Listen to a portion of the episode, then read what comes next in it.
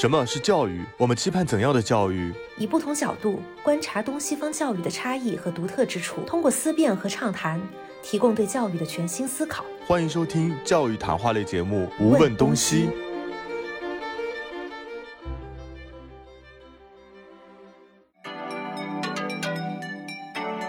我当时不是很敢相信，我就觉得，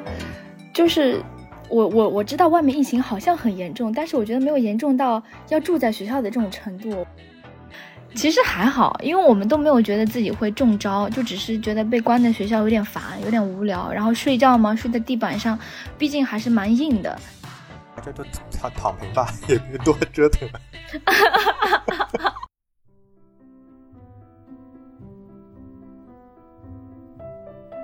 嗨，欢迎再次来到教育谈话节目《无问东西》，我是主播 Reno。根据上海市教委发布的消息，三月十二日起啊，上海市中小学调整为线上教学。那么更严重的是呢，在零到三阶段的幼儿园、托儿所也停止了幼儿的入园。除了线下转线上，伴随突如其来疫情的加重，还有全市范围内的学校大面积封闭管理。封闭管理这四个字看起来简单，其实有着多重含义。一层呢是防止疫情从外部对学校的侵入，另一层呢则是防止疫情对外的一个输出。那么从三月一日起啊，上海陆续有部分的一些学校进行了这个封闭的管理，一时间呢也坊间传起了很多的谣言，令许多家长感到非常的不安。那么在这个偶然之下，我在一款社交 apps 中注意到上海市某中小学的一位老师，他分享了一些疫情封校期间的自己的见闻。那我也抱着试试的心态，第一时间联系到了这位老师。我们在节目中且称他为小虾老师，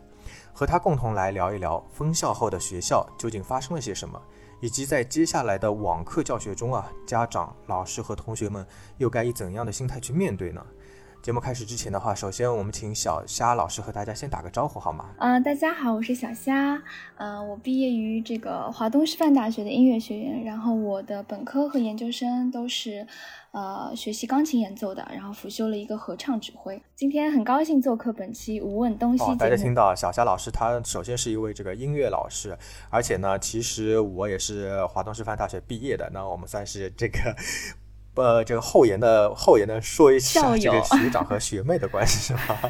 开个玩笑啊。那其实的话呢，小夏老师他在上海的一所这个我们之前沟通的话，他是一所公办学校的老师。我当时看到他发的一些这个照片和他的这个动态，我就觉得哎挺有意思的。突然就一下子很好奇，说公办学校里面的这个老师啊，他们在封校期间会经历一些什么样的事情？那么在这个我们聊这一部分之前的话，能不能小夏老师跟大家介绍一下，你是从什么时候开始进入自己的所在的这所学校啊？以及你想当老师的一个原因呢？嗯，这样子就是我是二零二零年，就是疫情那一年刚开始爆发那一年，是我研究生第三年，然后要毕业了，所以我准确的入职时间应该是二零二零年的九月份，但我事实上是五月份的时候就已经在那个学校在实习啊，准备考编这种工作了。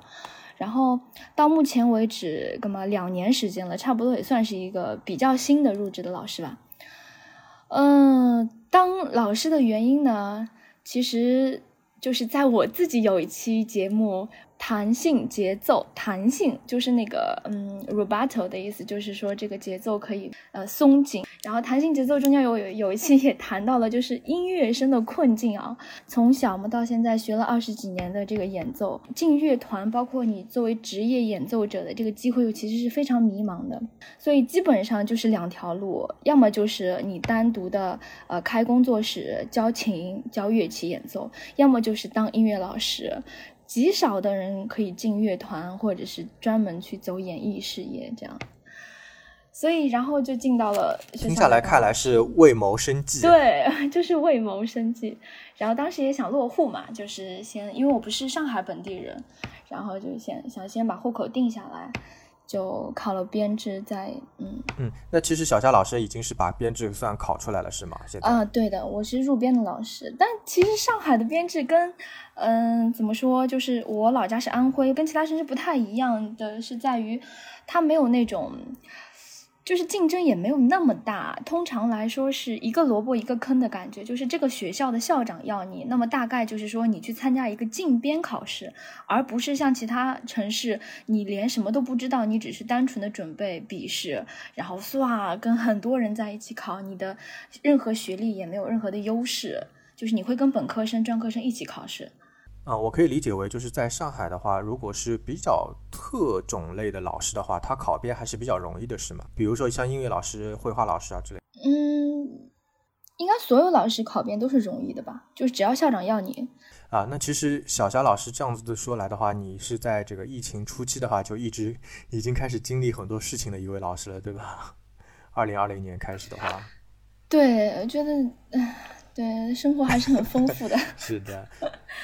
就工工作发生很多事。那么这个节目当中和大家分享一下你自己所在的这个学校的话，刚才你说到是一位音乐老师嘛？那么这个你教授的这些年级啊，包括这个教授的具体的内容啊，包括你自己的和班级同学的一些大致的情况是怎么样子呢？我我教的年级比较杂，就是我有一年级、两年级和四年级都教，然后主要是在教两年级的学生，然后教授的内容嘛，就是上音乐课呀，就是。呃，我觉得当老师了以后吧，就是你会感受到跟读书的时候很大的差异是在于，以前就是在研究音乐作品，哎，我研究这个贝多芬的哪一首奏鸣曲怎么样弹更好听，这里该怎么触键怎么处理，然后现在就是在教大家唱歌和欣赏，就是做音乐普及类的教育，这是 totally 就是不一样的。完全不一样的，一开始也是蛮蛮有打击的，但是，嗯，但是当老师吧，也有一些，嗯，好的方面，好的方面就是你在一个组织里面嘛，你有集体嘛，然后你有稳定的收入，你会有一些安全感。然后我们校长呢，也是一个，呃，格局比较大的校长，就是带领我们这个学校发展的也还可以，还是比较为老师考虑的。然后行政做事情也还可以，呃，老师的基层老师的分工就会比较清楚，不会扯皮，哎，这种扯皮是很烦的。然后我们学校的这个运行还行，当老师会让我觉得，特别是直出的一年吧，一两年会会感觉天呐，就会收到很多来自小朋友的很密集的崇拜和爱和喜欢，然后他们就会非常喜欢你，你就会觉得很幸福，对。这是一些比较好的方面。哎，那你既然说了很多好的方面，也把这个话题引开了，那我们 听听看你的吐槽的槽点呢？如果作为老师比较受累的地方呢？是不是要和很多家长沟通啊，什么之类的，要解决这种矛盾啊之类的？啊，这这这这倒还好，就是因为我只是搭过副班主任，我当时是是是跟一个班主任搭班，我做他的副班主任，也没有涉及到很多跟家长沟通的部分。但是，就是上班直出的第一年，还是有很多感感慨，就是因为我在的这个学校基本上都是上海本地人嘛。然后我这个上海话嘛，也就只能听懂一半的样子。到目前啊，能能听懂一半，会讲一些些。然后有时候吧，会有一点点文化隔阂的感觉。就是当大家都在讲上海话，讲得很快的时候，我我我是没有办法跟上的。我就会听不懂，但是我一开始还会问，但后来问的也很烦，就不问了，就算了。职场的一些东西吧，像公司里有的，现在其实也有，办公室有一些斗争啊，一些一些明争暗斗的东西，扯皮的东西。包括我之前有一次带团出去比赛，嗯，但是因为直出老师嘛，然后也都不懂，也就吃了一个哑巴亏，就是这个奖项没有我的名字，这样。然后，反正也也有一些很不开心的事情。就总体来说。也也是成长了吧，包括去年我也参加了一个市里的比赛，就是从区里被推荐去市里，什么领导啊、专家啊、教研员啊来帮我弄课，在压力中也也确实有很多思考和成长。其实听下来的话，就是虽然说给到你很多的一些压力，但毕竟有人的地方就会有争斗嘛，所以不管是做老师在学校内，还是说职场人士的话，多多少少都会碰到人际关系的一些啊需要比较微妙的平衡的这种情况。那么我们把这个话题哎聚焦到我们这一次的这个。主题来说的话，比较直截了当的说，当你接到这个封校通知的时候，你自己的心情是怎样的，以及当时这个封校的情况是怎样的？嗯，当时的封校通知是在中午的时候发的，我当时不是很敢相信，我就觉得，就是我我我知道外面疫情好像很严重，但是我觉得没有严重到要住在学校的这种程度。我也没有做好住学校的准备，我甚至连隐形眼镜的护理液都没有带。我就觉得应该不会吧，就是还能还是期待着可能会在晚上把我们放走，然后直到下午就是中午发的通知，然后下午就大白嘛，然后大白们就来了，然后给我们做核酸。我就在想，如果说核酸结果。OK，全部都是阴的话，我们是不是可以回家？但是，呃，直到我看到了，就是后勤工作人员开始让我们去领被子了，我就放弃了。我就啊，好吧，那就开始领那个被那个垫子、被褥和那个叫什么来着？被套，那种羽绒的被套，一些生活用品，嗯，对，还有毛巾什么的，毛巾和牙具。然后我就啊，好吧，真的要真的要住在学校了。我有两个问题比较好奇，第一个是在学校通知封校之前的话，啊，学校是否有提醒你们说要带好一些洗漱用品和这个基本的住宿用品？那第二个问题的话呢，就是封校之后的话，小朋友是怎样一个状态呢？就是你所在的这个学校的学生是怎么样一个状态？嗯啊，第一个问题是这样的，就是呃，我我们学校一直都没有跟我们说要带洗漱用品什么的，但是我们老师其实因为。就是在办公室嘛，待一待待待很久，所以也有准备一些吧。你像我自己的话，什么牙刷、牙膏是在学校有的，因为中午会刷牙，然后什么拖鞋也有准备了，就是，就是基本的东西也是有的。然后小朋友在接到通知以后，我们知道我们不能回家了，但是小朋友肯定是要放学的，小朋友不可能住在学校，学校没有条件给他们住。然后我当时也在考虑，我说这个如果说。今天要封校了，小朋友家长那边要怎么讲？包括下午的时候，也请了很多的小朋友，就是跟那个我们班呃，我们那个学校有一个次密接。啊，不对，我们学校那个密接的班级的小朋友有接触的，就是次次密接那些人，请请很多小朋友，就高筛人群过来做核酸，就是也要请家长给他们呃在线上约那个预约码嘛。那家长很多也起疑心了，家长就想为什么突然的把小朋友抓过去做核酸？因为我们是两个校区，然后就统一到一个校区去做核酸，也挺折腾的。然后我后来就了解了一下，班主任的口径嘛，就一致是。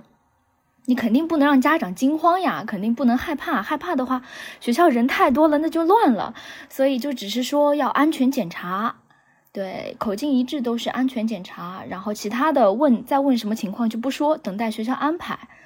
所以就是核酸结束以后，就请家长按时来接小朋友回家，就在家待着就好了。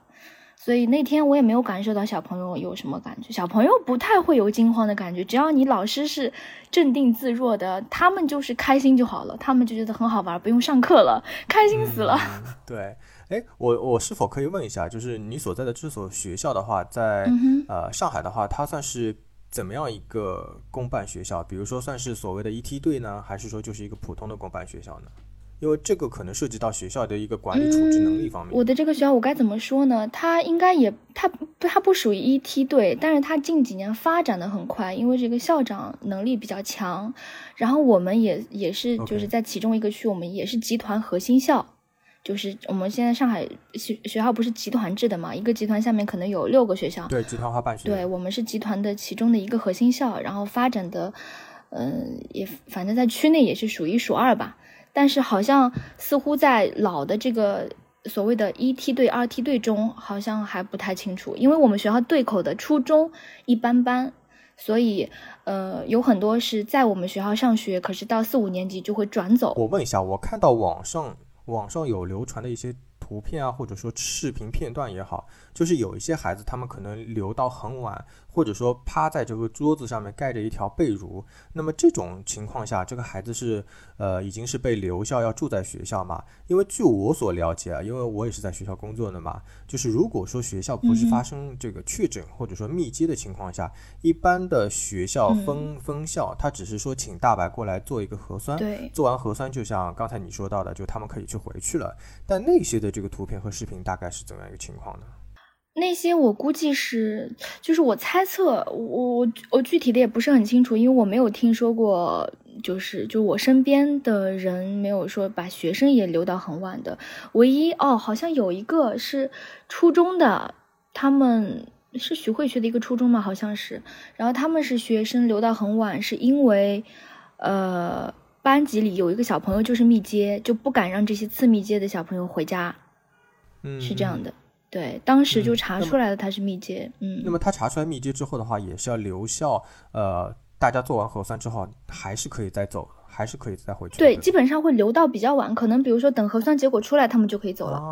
特别是尤其要关注那个密接小朋友的核酸，如果他是阴性的话，那么这些小朋友就是重点观察就好了。如果如果说一个密接小朋友被拉走了做核酸，他阳性了。那这些人就可能一直要被关着，关等到第二次核酸，他们就必须要住在学校。可能你那个时候他们去做检测，检测报告反馈会比较快。现在的话，据我所知，这个不管是自己去做，还是说学生去做，他们的这个核酸检测报告基本上都是反应很慢的，而且从这个手机客户端其实都看不到，家长也看不到。因为我自己也是一个家长嘛，那我的孩子他也是上小学，所以老师让孩子做完核酸之后，呃，基本上我们。看不到一个实际的阴或者阳的一个情况，呃，那我推测可能另一种考虑是说，他可能现在就暂且不告诉你阴或者阳啊，我不知道有没有这种可能，我随便想一想，因为怕如果万一哎你自己看到自己孩子阳了，那可能就又更紧张，可能他内部后台的话，如果看到你的孩子是阳了，可能再打电话给你，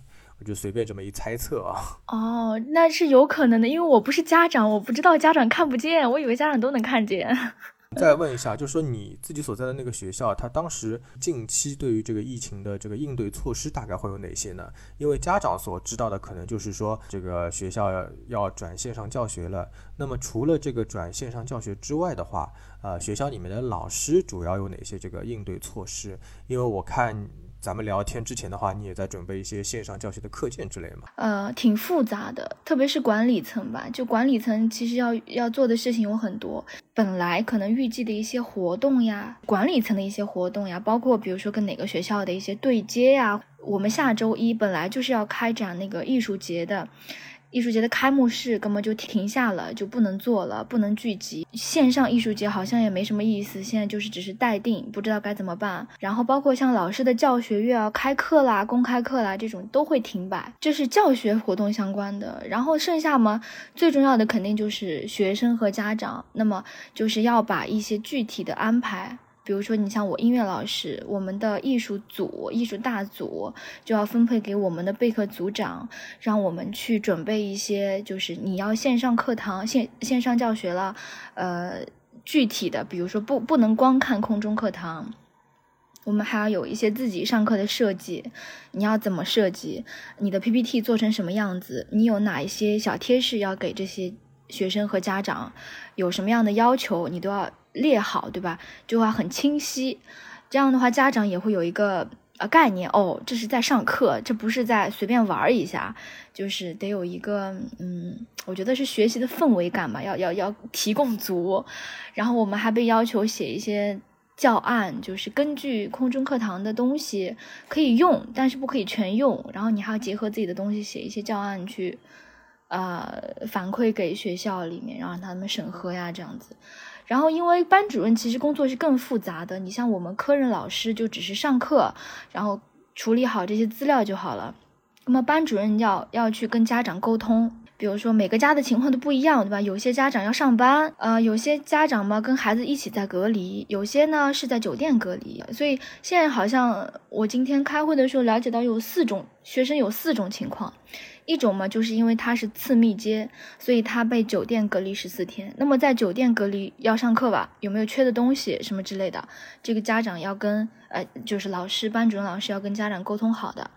然后有几个家长被隔离，对吧？都要了解情况。然后第二种情况呢，就是居家隔离。然后居家隔离嘛就还好。然后第三种呢是居家什么事都没有，也不用隔离。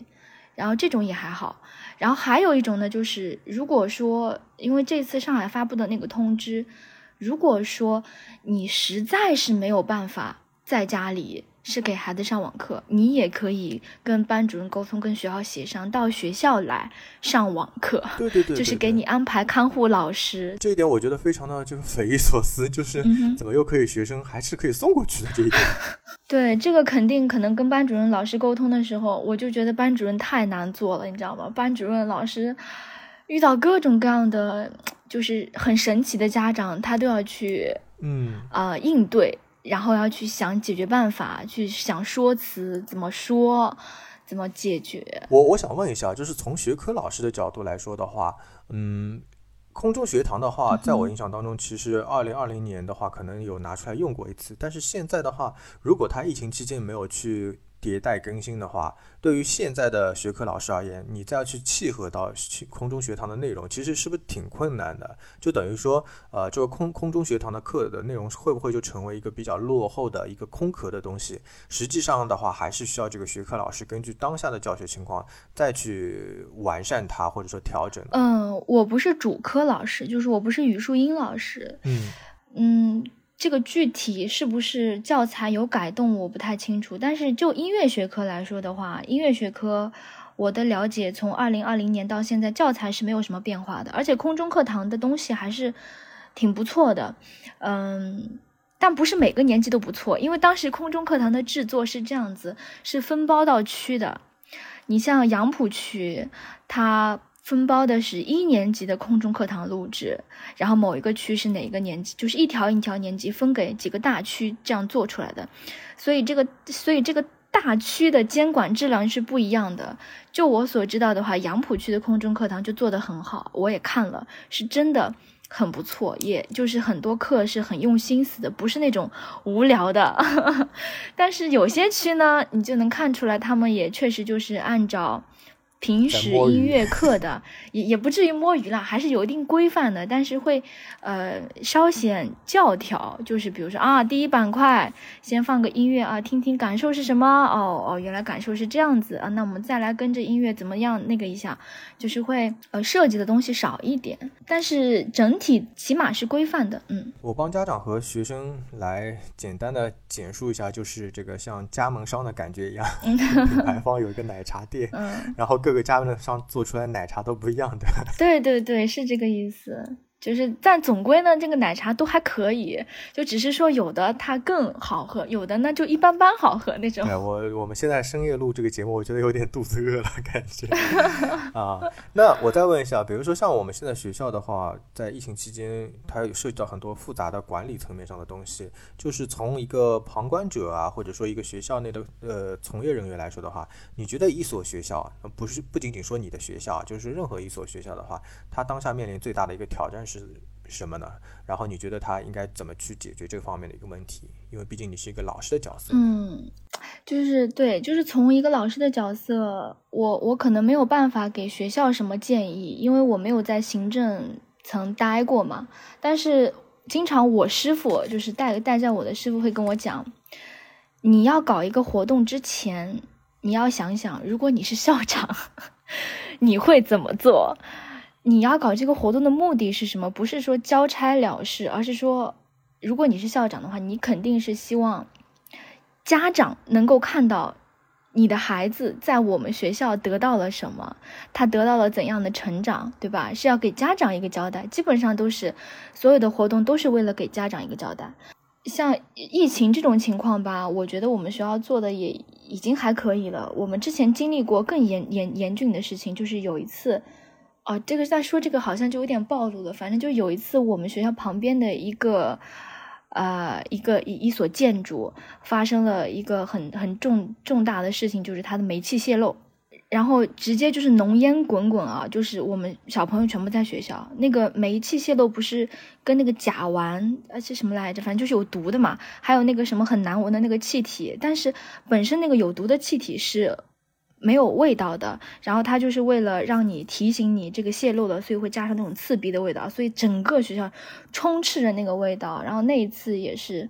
我们校长也是蛮机智的，就解决了，也安抚住了家长的情绪，就小朋友也安全撤离了。嗯，对于化学这个泄漏事情的这个大事情的处理，其实还蛮考验这个学校校长的一个。管理能力对，因为很容易慌的，因为你想想，就是这么多个几百上千个小孩在学校里，那么就涉及到了几千个家长。那如果说因为家长都觉得自己孩子在学校不安全，轰，全部拥过来了，那就会造成非常严重的就是社会影响。哎，我就是很好奇，有一点，就是学校封闭之后的话，你能不能跟大家 分享一下，你们老师的话在学校继续忙些什么呢？还是说封校了之后？呃住在里面就没事干了，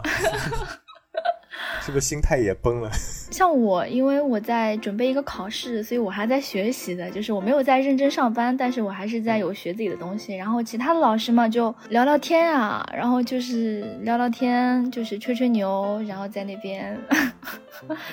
其实还好，因为我们都没有觉得自己会中招，就只是觉得被关在学校有点烦，有点无聊。然后睡觉嘛，睡在地板上，毕竟还是蛮硬的，就是肯定没有在家那么舒服。然后头也不能洗，头都油了，就是会有一些抱怨的情绪吧。但其其实整体还好。哎，那我看就是你 po 出来那个照片，就是有那个睡袋还挺高级的，就是包括有床垫啊、睡袋啊这种物资的话，是学校统一调拨来给到老师的，是吗？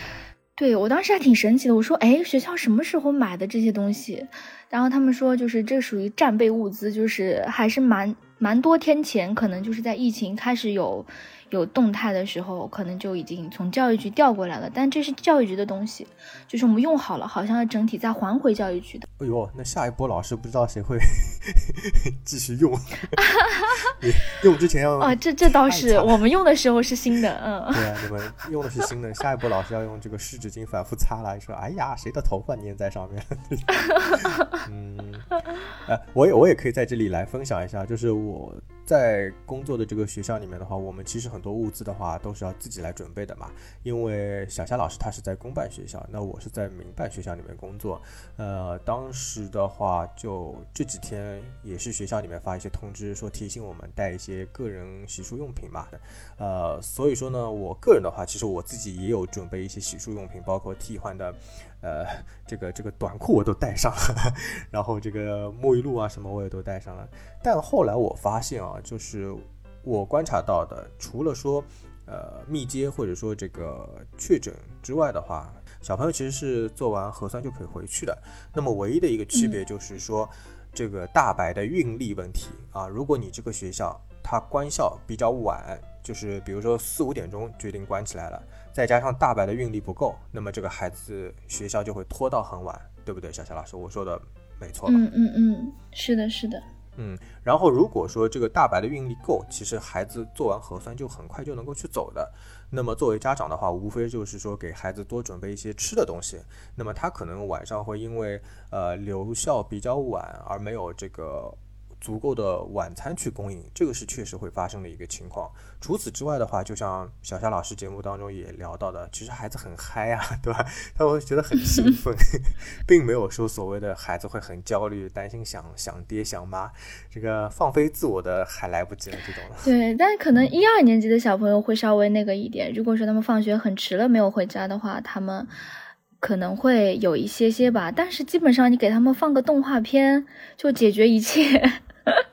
会解决一切问题，他们就很高兴看动画片什么的。然后小朋友也很好玩的，就是像我我我听到一个很有意思、很有趣的事情，我笑死了。是说我们那个有一个次密接的小朋友，他们就全部被调去那个全季酒店去去酒店里隔离了嘛。然后小朋友说：“哎呀，我还能不能看到明天的太阳呀？”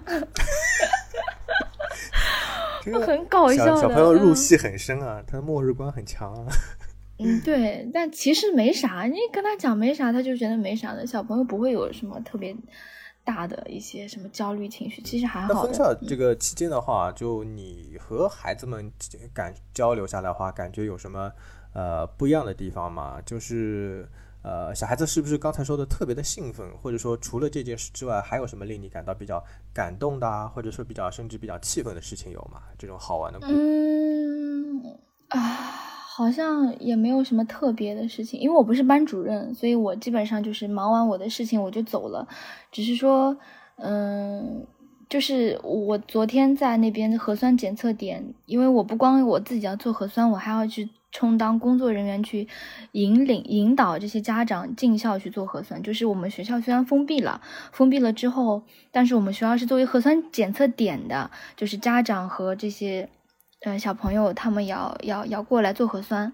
然后我在引引引导这个他们做核酸的时候，他们就会就是很开心的看到我，对啊，小夏老师啊什么，就是跟我打招呼，很开心，然后又看到我了，这样就是小朋友对我反正还是。挺挺喜欢我的吧，毕竟我不给他们布置作业。呃，可能你是音乐老师，他们特别喜欢这种唱唱歌啊，这种。对，然后就是有时候会有一些很感动的事情，就反正就前两天吧，前两天一个小朋友就是，就那个小朋友他很真诚的，就是我带他们班的就带队出来排队的时候，很真诚的跟我讲，就我爱你，就是一个女孩子，她很认真的讲的，然后，然后我就被她有点被她震惊到了。然后，然后我说，我就问他，我就打趣，我说你是不是对所有老师都说你爱他？他不是，我只对你一个人这么讲。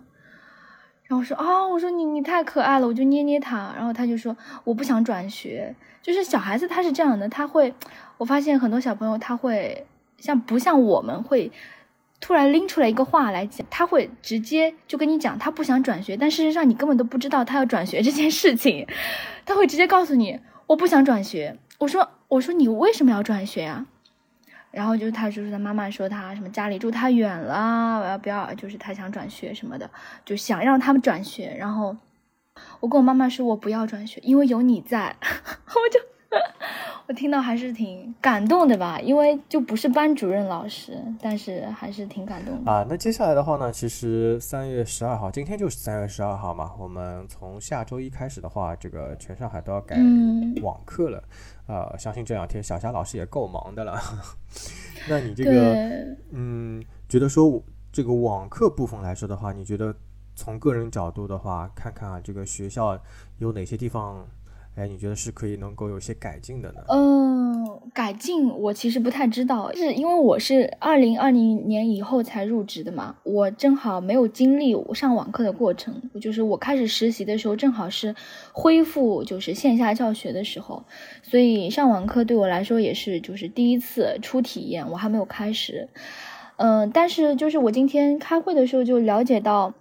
就学校比较比较在意。关心的是一二年级的学生家长，因为三年级往上的学生家长他们是有经验的，他们是上过网课的，所以他们就会知道更加清楚，可能教室怎么安排啊？因为有些是走班制的，好像，就比如说你像我们，据说吧，应该我们这个就像像像音乐这种，你像我们一个人要带好多个班级，比如说我一个人要带。我算一下，一二三四五六六六七个班级吧。那你让我同时在那个空中课堂的时间点上课是不可能的，所以肯定是要把年级，比如说两年级吧，所有几个班级的学生并到一起，对，并到一起来到我的这个呃某一个班级会议号里来上课，然后可能就需要家长有一些操作。也就是说，你所面对的学生更对一次性面对学生会多一点，但是整个的。因为空中课堂的排排课表，一个周给到畅游课的时间就是两节，所以那我要教这么多个班，我又不能分开上，要把这些班集中到一起去上。但是其实网课吧难，就是难在，嗯，怎么说呢？它规范是好的，但是它不生动，因为你看不见脸，然后互动性也不强。就是你，你有时候一个一个点名也很尴尬，因为有些你也不知道是爷爷奶奶在那边听还是什么，有可能他只是挂在那儿。特别是像副科老师，他可能就只是他觉得上课上累了，我要休息一下，他就是挂在那儿。你要是点他名，他没有踩你就很尴尬。所以后面我们取消了这种真实的互动环节，就说不要问了，就你自己讲就好了。他要听嘛就听，不听嘛你也管不了他，也抓不到他。我们今天这个晚上开家长会的时候挺好玩的，就是我们正好是一二年级的这个目标群体嘛。那么一年级的家长的话，作为班主任给我们普及了一下如何去上网课，啊，以及我跟你说最搞笑的点就是让小朋友实操上了一下网课。那么他的话呢，就是请不同的学科老师来做一个像小的 demo 一样的，大概每个老师可能给到两到三分钟，啊，然后他会说啊，小朋友，我们这个现在要上一个什么课，然后我现在尝试来点名了，然后就会去点到某个同学，某个同学就会回答之类嘛。我们看到，呃，当某些老师他可能对网课操作不熟的时候，第一他会打开全员的声音，那个就热闹了。我们甚至在。就是某个环节当中听到背景音传来说这个哎吃肉吃肉啊 再来一口，那个时候可能正好是一个饭点之类的。嗯，然后的话呢，还有一些同学，这个虽然是一年级，但是他们也已经开始会一些莫名其妙的互动了。比如说什么谁谁谁点名的时候，然后他就点了一个什么，好像有个同学输入一个阿呸，就是 A 同学叫了嗯 B 同学的名字、b 同学发了个阿嗯呸那种，嗯 就一下子出现了很多莫名其妙的弹幕，你知道吗？就这一点的话呢，还是主主科班主任老师比较厉害，就是他说你任何人发的弹幕，我其实背后都能够看到，瞬间弹幕就清 清楚了很多，就这种很搞笑的事情。包括包括其实小红书上也有一些这个段子，就大家其实家长可以去小红书啊，或者说一些网络平台上，你自己去搜一下，想要了解这个学生上网课多么的搞笑。有些家长会拍孩子在这个呃电脑面前什么张牙舞爪跳舞，反正老师也看不到你，对吧？这个就场面一度非常的搞笑跟尴尬。啊，那我再问一下小夏老师，就如果疫情反复持续，甚至说我们会往一个比较嗯不太明朗的方向去变化的话，那么你觉得家长啊，或者说这个老师能够做到哪些去更好的去去去去迎合当下这样一个情况？嗯去适应这样一个情况？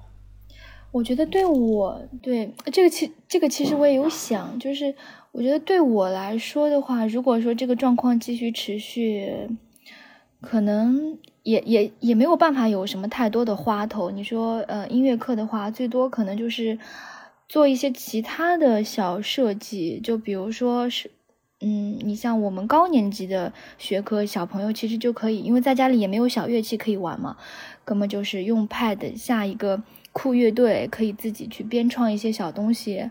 然后这个可以作为教学的一个板块。如果说网课继续持续持续，你还想让学生学到一点东西的话，但对于主课老师来说的话，就可能挺难的，因为他监测不到每一个学生实时的听课状态，肯定会导致学生的这个学习效率下降，成绩掉下去。所以这个作业的设计肯定要更加高质量，而且现在又双减嘛，又不能作业太多，我们就一直在在在提什么要要高质量的作业，就是要要非常有效率的作业，非常用心的作业。那么对老师来说是挺难的，就只能说是慢慢走一步看一步吧。对于家长来说，我觉得唯一就是嗯，提供一个比较好的上课的环境。我觉得就是环境蛮重要，比如说你给他桌子上不要放其他东西，你就是让他觉得有一个学习的氛围。就像是比如说我练琴的时候，我会基本上会穿好我的衣服来练琴，仪式感，呃，沉浸式练琴。对，有点仪式感，不要只穿着睡衣，根本睡眼惺忪的，脸也不洗就过来上课了，还听不进去的。然后什么，像封闭在家的时候，做点什么室内运动啊，做做操什么的，特别是家长可以和孩子一起做操，你你可以和你家小朋友一起就啊跳一跳，玩一玩，让他也觉得你在陪他一起上课，这种也蛮，也是一个蛮好的体验，我觉得。我怎么感觉你内心其实想说，哎，大家就躺躺平吧，也别多折腾了。那我肯定是，嗯，想躺平的呀。还是最终说出了真心。谁想折腾呢？对对对，嗯我我跟你说，其实我就是这样一个心态，对吧？我虽然在学校工作，我也是一个家长，但我并不觉得说真的想要去躺平，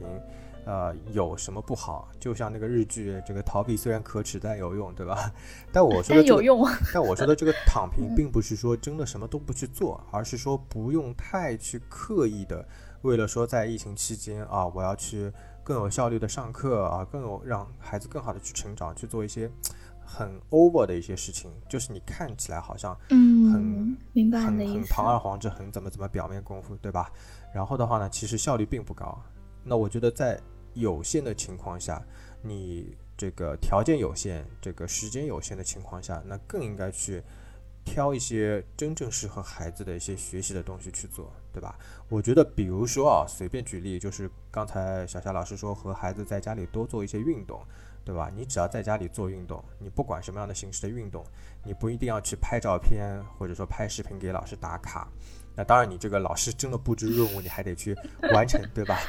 但其实，如果是家长的话，你跟孩子在家里面有充足的一些亲子的运动的话，那其实这个也是很好的，对吧？你去假装运动五分钟去打个卡，和你真正的和孩子运动了一个小时，当然这个效果肯定是会不一样的。这个我觉得是，啊，我们家长能够去做好的地方。那至于老师的话，就 尽力而为，凭良心上课，对吧？就老师让你们打卡，老师也不想布置打卡任务的。老师是因为领导让老师你们要收集打卡任务。我们都是一根绳上的这个蚱蜢啊。那这个我们今天其实很感谢小夏老师和我们分享了很多真实的一些观点啊。那再问一下，最后问一下，网课的这个准备的难点的话，呃，在哪里呢？需要家长理解的话。就哪些，其实老师其实已经尽力了，对家长谅解一下。我觉得音乐的话，我觉得理解还是蛮好理解的。网上的设计什么的，基本上我们的音乐学科的这些核心素养目的嘛，就是感受、聆听，你去呃。感受这个作品他想表达的东西，然后比如说多声部的作品，你能够听到哦，它这个地方变成了呃多种乐器在一起合奏哦，这里多出来什么变化了哦，这个作品背后有什么样的文化含义，它是哪个民族的，这些东西都挺好感受的。但是主课老师我就确实不清楚了，比如说你像数学有些啊很难的一些思维上的东西啊，可能家长自己背后也要做一些，如果听不懂了。就是首先，这个老师他肯定是，如果说他是结合空中课堂上课的，他现在我们接到的一些要求，就大概是就不就不能够直接一整堂完整的空中课堂就播放在那儿，要暂停下来，比如说讲解一下，比如这个空中课堂老师讲完以后，你也要在中间插入一些东西，你自己来讲一讲，或者是你重复的去解释一下。然后这个我觉得是对家长会有帮助的。那如果说有一些区可能更加呃严格要求，比如说你不能用空中课堂，你必须要自己备课做 PPT，然后就是直接就像是认真准备上课的这样子上课的话，那就要看老师自己的水平了，就是老师自己怎么上的那就怎么上。如果孩子实在不懂，那就只能是家长自己背后去做一些研究了。那也好像没有什么其他办法。给我感觉空中课堂它就像一个标准的奶茶，对吧？然后你自己想要好喝的话，这个老师你得往里面加调料，对吧？家长想要让它更美味的话，家长也得往里面去加调料，才能最终让孩子喝到一杯美味的奶茶那种感觉啊。当然，我也观察到有一些老师在这个准备网课方面的话。啊，由于这个年龄跨度可能会比较大，对吧？有一些比较老的老师，比如说像你说的音乐老师，如果他岁数比较大一点，他准备网课的难度也会比较大一点，对吧？甚至于说和这个空中课堂要去结合的话，那么年轻老师的优势的话就显而易见了，在这个网课啊，甚至录制啊方面都会好很多。甚至现在的老师都被逼成了主播，都变成了直播老师的。还有很好玩的就是，如果要让学生互动一下，那个感觉就很像这个直播间里面的，哎，这个大家点个赞，比个心啊，这种 随个赞，扣个一，听到我声音的扣个一，这样子。对，这个扣个一也很很搞笑。这个让学生要去打个一，其实对于一年级的孩子来说，扣个一有难度啊。大部分都是家长在背后帮他扣啊。对啊，就家长得陪着上课。星期一、星期二就要考验这个爷爷奶奶的扣扣个一的技术含量。哎，但我现在不清楚，现在就是学校全部都停摆了的话，家长这些公司有什么要求居家办公的吗？啊，这个我跟你说就更绝了。就只能走一步看一步了。就网上的传说的话，就是，呃，爸爸和妈妈轮流去请假，对吧？但真的很难。如果比如说像我自己的话，呃，我跟我太太就不是跟老人住在一起的嘛。然后的话，如果我们两个人都去上班，就真的不知道孩子由谁来去教了。这个只能是得过且过了。但呃，但怎么说呢？因为我们两位其实都是在学校工作的，所以说就指望着学校也能够让跟孩子共进退。对对对对，当然这个共进退代价也很高啊，就是要跟小怪兽关在一个房间里面，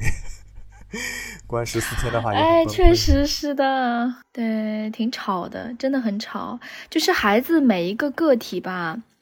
就是都是很可爱的，但是你像我的感受就是，当。哦天呐，放在一起以后，也不是说它不可爱，它就会多出很多集体特有的一些习性，比如说起哄，对，然后讲小话，他自己的这种责任意识就很很很很低了，他不会觉得就是怎么样，或者说你给他一个眼神的暗示，他都觉得反正你不点我名，我就这样，就是脸皮很厚的，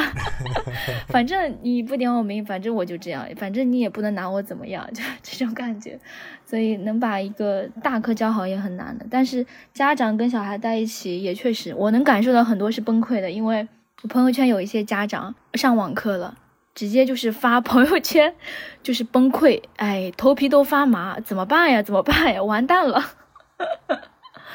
就是这种感慨。然后我同事更绝哦，他跟我们班的，他跟我们那个我们学校那个次密接的小朋友，就是一整个班级都是次密接嘛，就关在一个酒店里，然后他就一开始是听到很吵很吵，就跟在班级里一样的嘛，每个房间都能传出很吵很吵的声音，然后 他就听到了，他说隔壁房间小孩被打了，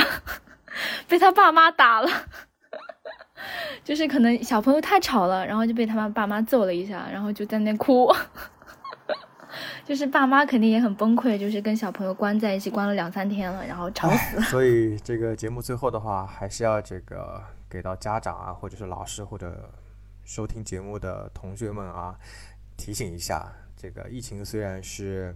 非常严峻的，但是大家还是 希望能够在这样一个特殊的时期，保持一个比较乐观的一个心态吧。呃，在这样一个特殊的时期的话，我们可以多体谅一下老师，啊，然后的话呢，老师也可以体谅一下家长，啊，甚至说我们都体谅一下孩子啊之类的，那三方都能够去体谅一下，希望大家都能够共同的度过这样一个难关吧。好的，这个非常感谢小夏老师。百忙之中，真的是百忙之中啊！他在录节目之前的话，都在跟我说啊，我现在还在做一个课件，还在被学校召唤。那现在时间也不早了，希望这个小夏老师早一点 休息哈，要养精蓄锐，嗯，面对下一周的这个教学生活的。好，这个非常感谢，感谢各位听众朋友们的收听，拜拜，拜拜。